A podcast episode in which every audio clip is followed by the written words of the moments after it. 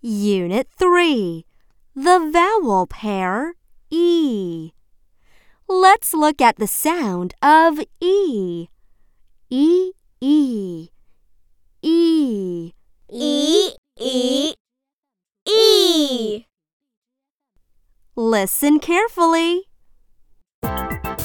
Chant with me.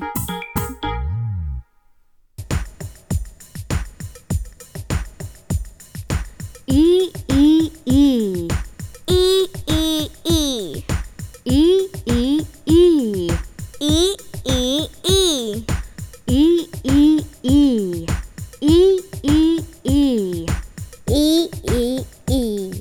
E E E E Now let's chant together.